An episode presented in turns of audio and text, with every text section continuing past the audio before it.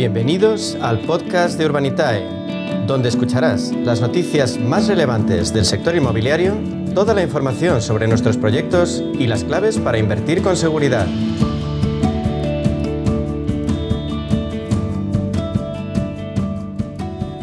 Bueno, pues hoy la entrevista de la semana se la dedicamos a uno de los ganadores en la cuarta edición de los premios Capital Radio, premio más que merecido para Urbanitae la plataforma de crowdfunding online que ha conseguido financiar en 2021 en Tenerife el proyecto más grande de la historia de crowdfunding en España, con un ticket de 5 millones de euros, el máximo permitido por la CNMV. Bueno, pues hablamos con Diego Bestar, que es fundador y consejero delegado de Urbanitae. Buenos días, Diego. Buenos días, Meli, un placer estar aquí. Muchas gracias.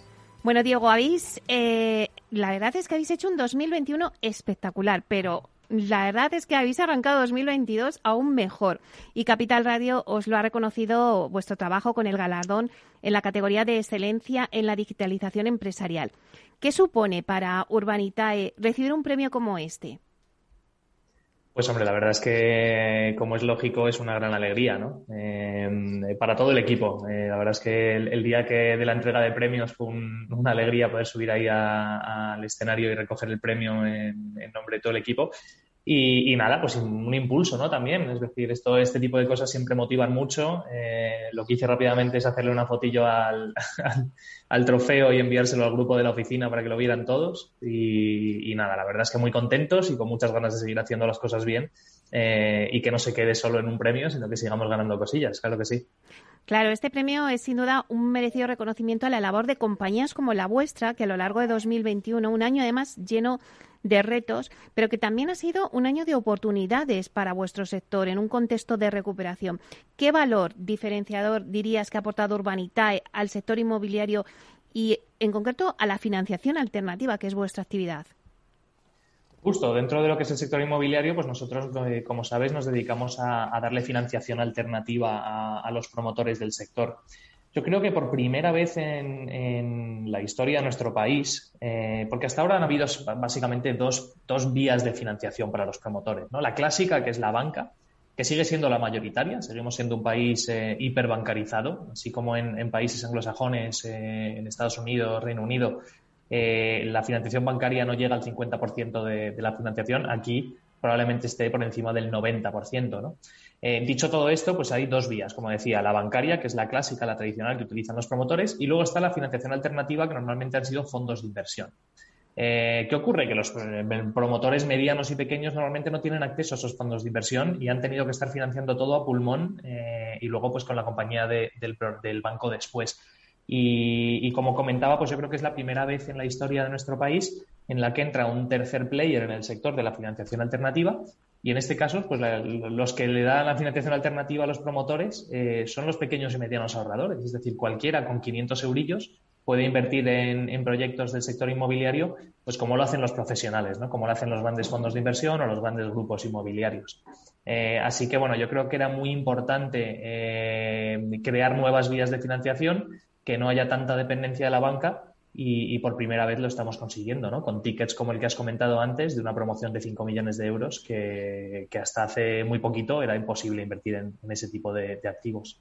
Claro, entonces, Diego, esa tendencia de invertir eh, cada vez en, proyectos pues más grandes eh, será una tendencia cada vez mayor en 2022 y también corrobora el que ya se ha consolidado eh, la financiación alternativa de crowdfunding en el inmobiliario. Sin duda, y sin duda, y te, digo más, si no tuviéramos el límite que marca CNMV y que marca el regulador europeo, ya porque está unificada la normativa a nivel europeo, si no tuviéramos ese límite de los 5 millones de euros, eh, el crowdfunding sería capaz de levantar incluso mucho más. ¿no? Eh, dicho todo esto, por lo menos en Urbanitae, que yo creo que es la, primera plataforma y la única que está ahora mismo levantando este tipo de o este tamaño de inversiones, eh, la tendencia este año va a ser pues, seguir en esta línea, ¿no? Hacer proyectos de 2, 3, 4 o 5 millones de euros, eh, pero sin, sin, dejar de lado los proyectos más pequeñitos también. Al final, los promotores pequeños y las promociones pequeñitas, las típicas promociones dentro de, núcleos urbanos de 5 o 6 pisos, pues estas promociones muy frecuentemente están absolutamente huérfanas de financiación porque son demasiado pequeñas para tanto para el banco como para, como para los fondos. ¿no? Entonces nosotros también queremos eh, seguir dándole eh, servicio a esta tipología de promotores, tipología de proyectos y seguiremos haciendo también proyectos de 500.000, 600.000, etcétera. En anteriores entrevistas siempre hemos hecho balance del 2021, que ha sido espectacular. Pero ¿cómo ha arrancado el 2022? En estos primeros meses, dos meses que llevamos, eh, ¿cómo ha arrancado para Urbanitae? Pues la verdad es que mejor imposible. Eh, hemos empezado en los primeros dos meses del año, llevamos ya cerca de 10 millones de euros financiados. Eh, para que os nos hagamos una idea ¿no? de, de, qué supone esto. El año pasado solo hubo una plataforma que financió más de 10 millones en todo el año eh, y eso fue Urbanitae. El resto de plataformas estaban por debajo de los 10 millones. Pues, eh, y lo que es el acumulado ¿eh? en el 2021 entero. pues para que nos hagamos una idea, en enero y febrero ya hemos acumulado prácticamente esos 10 millones de financiación. O sea que, este año la verdad es que esperamos hacer alrededor de 100 millones de euros en inversión. Es nuestro, nuestro objetivo, pero bueno, irá, habrá que ver qué tipología de proyectos llegan. como sabes, somos súper cautos a la hora de elegir los proyectos que publicamos y, iremos viendo sobre, eh, sobre los proyectos que nos van llegando. Pero la verdad es que ha arrancado muy bien y el año pinta, pinta muy, muy bien. No solamente eh, os vais consolidando en proyectos, sino también eh, habéis consolidado vuestro accionariado, dando entrada recientemente a Anbank España, entidad especializada en banca privada. Me pregunto, ¿este acuerdo genera el que un banco de banca privada como Anbank sea que confíe en el crowdfunding inmobiliario? Sí, sí, yo creo que, bueno, como, como sabes, eh, cerramos además un acuerdo de integración con el neobanco o el banco digital que tiene Antbank, que es My Investor en su momento. Y, bueno, pues la entrada en, el accionariado de Urbanitae por parte de Antbank eh, es quizás un, respaldo aún mayor, ¿no? Un redoblar un poco la apuesta por eh, las nuevas vías de inversión. Antbank es un, es un banco de banca de inversión privada eh, tradicional y ha visto claramente que, el futuro pasa por, inversión como la que planteamos en Urbanitae, ¿no? O sea que estamos muy alineados. Es verdad que nosotros nos enfocamos a inversores más pequeñitos, inversores pequeños y medianos, pero, pero la realidad es que el servicio que damos es muy parecido al que podría dar una banca privada. Ya sabes que cuidamos mucho al cliente, estamos todo el día muy cerca de él, es un servicio más de banca privada que de banca comercial. ¿no? Eh, dicho todo esto, pues sí, sin duda, ¿no? el, tener un sello como Bank en nuestro accionariado redobla un poco la, pues lo que es la esa ese apetito que ha tenido por, por jugar con nosotros en, la partida de seguir creciendo y, nos da la tranquilidad de tener un gran banco detrás. La verdad es que habéis tocado eh, muchos sectores, sobre todo el residencial, pero habéis empezado el año con, dos últimos proyectos en Madrid eh, de viviendas y trasteros. Eh, cuéntanos qué acogida ha tenido entre los inversores estos dos últimos proyectos. Pues ambos proyectos han tenido muy buena acogida. Eh, siguen en la línea del apetito que hemos visto en proyectos eh, pasados. hicimos un proyecto hace, hace poco de cambio de uso de un edificio de oficinas en la calle Santa Hortensia, aquí en Madrid, eh, que eran 3,7 millones de euros. Se financiaron en escasos minutos, en dos minutos más o menos. se financiaron entre más de 800 personas. y luego publicamos un proyecto el último día de febrero, hace, bueno, pues este lunes fue, y, publicamos el, proyecto en un proyecto de trasteros, como bien has comentado, con un promotor histórico de la plataforma de Urbanita que ha hecho ya siete proyectos con nosotros. Era la compra de unos locales comerciales para convertirlos en trasteros. Y ese proyecto lo, publicamos con el, con el sistema de prefunding, que permite que durante 24 horas se invierta hasta que se cumplan esas 24 horas o hasta que se llegue a un máximo del 200% del objetivo. Es decir, no lo que levantábamos que eran 900.000 euros, sino se podría llegar teóricamente hasta el 1.800.000. Bueno, pues ese objetivo del 200% o ese tope de 200% se logró en menos de una hora. Eh, y hemos tenido lo, que hacemos es un prorrateo para devolver el exceso a todos los inversores en proporción a lo que han aportado. ¿no? O sea que, a respuesta de tu pregunta, los dos proyectos han funcionado muy bien y el apetito inversor, la verdad es que no tiene, no tiene pinta de, que vaya a reducirse, sino más bien lo contrario. Claro, eh, con este tema de la guerra de Ucrania sí que es verdad que que hay inversores que a lo mejor, bueno, pues están parando ciertas operaciones. No sé cómo estás viendo, no sé si, claro, vosotros, eh, cuál es vuestro tipo de inversor, si esto llega o no llega a vosotros.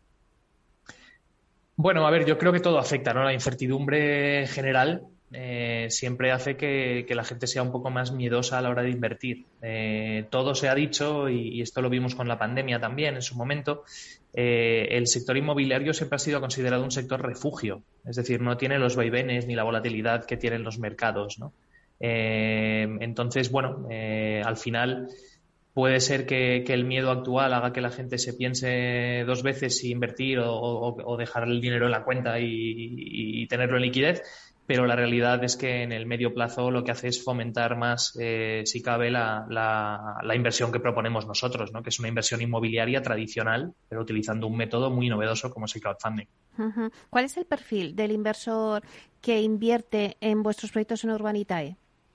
Pues Meli, tenemos un poco de todo, la realidad. Eh, es verdad que inicialmente cuando empezábamos, pues era un perfil de lo que llamamos el early adopter, que es quizás gente algo más joven, más atrevida, que está bicheando, como aquel que dice por internet, nuevas vías de, invertir su dinero. Pero ahora tenemos ya, pues te podría decir cualquier tipología de, persona, desde señores o señoras eh, a partir de los 60, 70 años a, a chavales de 18 años. O sea que está muy abierto. Te podría decir que el core está entre los 35 y 55 eh, en grandes núcleos urbanos, eh, mayoritariamente hombres, alrededor de un 65% hombres. ¿Y tecnológicos o, no? Pues un poco de todo, un poco de todo, porque claro, lo, bonito de esto es que es una solución tecnológica, una solución novedosa que, que es 100% eh, online, pero para invertir en algo que es lo más conservador que hay, ¿no? Que es el inmobiliario. Es decir, a quien no conoce que aquí en España, pues oye, cuando le preguntan a la gente después del, día de la lotería de Navidad, le preguntan, ¿qué vas a hacer con tu dinero? Y todo el mundo responde dos cosas. Voy a tapar agujeros, o sea, voy a pagar mm. alguna deuda que tengo por ahí y voy a comprarme un pisillo. Es decir, eso es lo más tradicional, lo más clásico, eh, con lo cual, bueno, pues le metes una capa de tecnología que permite eh, invertir en algo muy tradicional, pero de forma muy, muy novedosa, ¿no? Como diversificar y, y poder invertir en muchos inmuebles en vez de solo en uno. Eh, pero al final lo que hay debajo es el inmobiliario. O sea, que, gente muy conservadora, no tienen por qué ser gente hipertecnológica o, o muy, muy innovadora, como que el que dice. Es verdad que en el 2021 pusisteis eh, ese, disteis un paso con esa experiencia de, modelo de prefunding, ¿no? Que antes lo contabas. No sé si tenéis algún otro plan para este 2022 que habéis detectado en el mercado y decís, bueno, eh, necesitamos cubrir esta franja. Sí, tenemos, la verdad es que llevo tiempo queriendo, y aquí en el equipo le estamos dando muchas vueltas, a, montar un modelo de, rentas. Es decir, de, nos hemos enfocado mucho en promoción o en cambios de uso y queremos empezar a, estudiar la posibilidad de comprar activos para ponerlos en alquiler y que estos activos pues generen unos alquileres eh, mensuales eh, que se puedan repartir a todos los inversores. Eh, básicamente, o sea, a nivel práctico, que lo entiende todo el mundo, es nos juntamos muchos, cientos o incluso miles de personas para comprarnos el McDonald's de la calle Gran Vía, por ejemplo, por ponerte un ejemplo que podría darse, ¿no? Eh, y eso nos genera unos alquileres que se reparten entre todos en proporción a lo que hemos aportado. Bueno, pues eso llevado al mundo profesional inmobiliario no solo implica comprar locales comerciales como el McDonald's de Gran Vía, eh, sino también, pues igual, eh, construir edificios para ponerlos en alquiler y que esos alquileres nos generen una rentabilidad. El build to rent clásico que se está hablando ahora pero en vez de hecho por un promotor o, comprado por un patrimonialista, nos lo compramos entre mil inversores que aportamos cada uno lo que puede. ¿no? Eh, con lo cual, eso lo queremos explorar, lo estamos explorando activamente y espero poder subir algún proyecto de, rentas en, los próximos meses. qué bueno. Eh, ¿que hay, algún, ¿Hay algún proyecto que nos puedas contar y anticipar antes de que finalicemos la entrevista? Pues acabamos de arrancar marzo y, hemos sacado todo lo que teníamos en el horno en febrero, o sea que es verdad que estamos estudiando ahora otros proyectos. Eh, yo creo que el, siguiente proyecto que estamos ya prácticamente terminando va a ser un proyecto grande. Eh, curiosamente va a ser de, probablemente unos 5 millones de euros, como el de Tenerife que, has comentado en la apertura de esta sección. Eh, así que se viene otro proyecto grande, pero no sé si será el siguiente o, el segundo del mes, pero bueno, pero bueno ahí vamos. Bueno, es que ya eh, jugáis en la Liga de los Champions, así que ya tenéis que ir a proyectos de 5 millones. bueno, lo intentamos, pero la verdad es que no nos fijamos tanto en el, tamaño de los proyectos, sino en sobre todo la viabilidad de los mismos y la rentabilidad y el riesgo que, que tienen. O sea que seguiremos en esa línea, pero, pero bueno, el siguiente proyecto probablemente sea el de 5 millones que te comento. Muy bien, pues muchísimas gracias por estar aquí, Diego. Eh, os seguiremos de cerca porque, como has contado antes, en vuestro proyecto de, de oficinas que cambiasteis a residencial en Santa Hortensia, pues es que al final lo, lo cubristeis el ticket en, en horas, o sea, eh, hay que estar muy pendiente. Por eso tenemos este espacio también con vosotros para que nos vayáis dando eh, vuestros proyectos y la oportunidad de que nuestros oyentes estén pendientes y puedan acceder a, a vuestros proyectos. Muchísimas gracias, Diego. Gracias, Meli. Un placer, como siempre. Hasta pronto. Hasta pronto.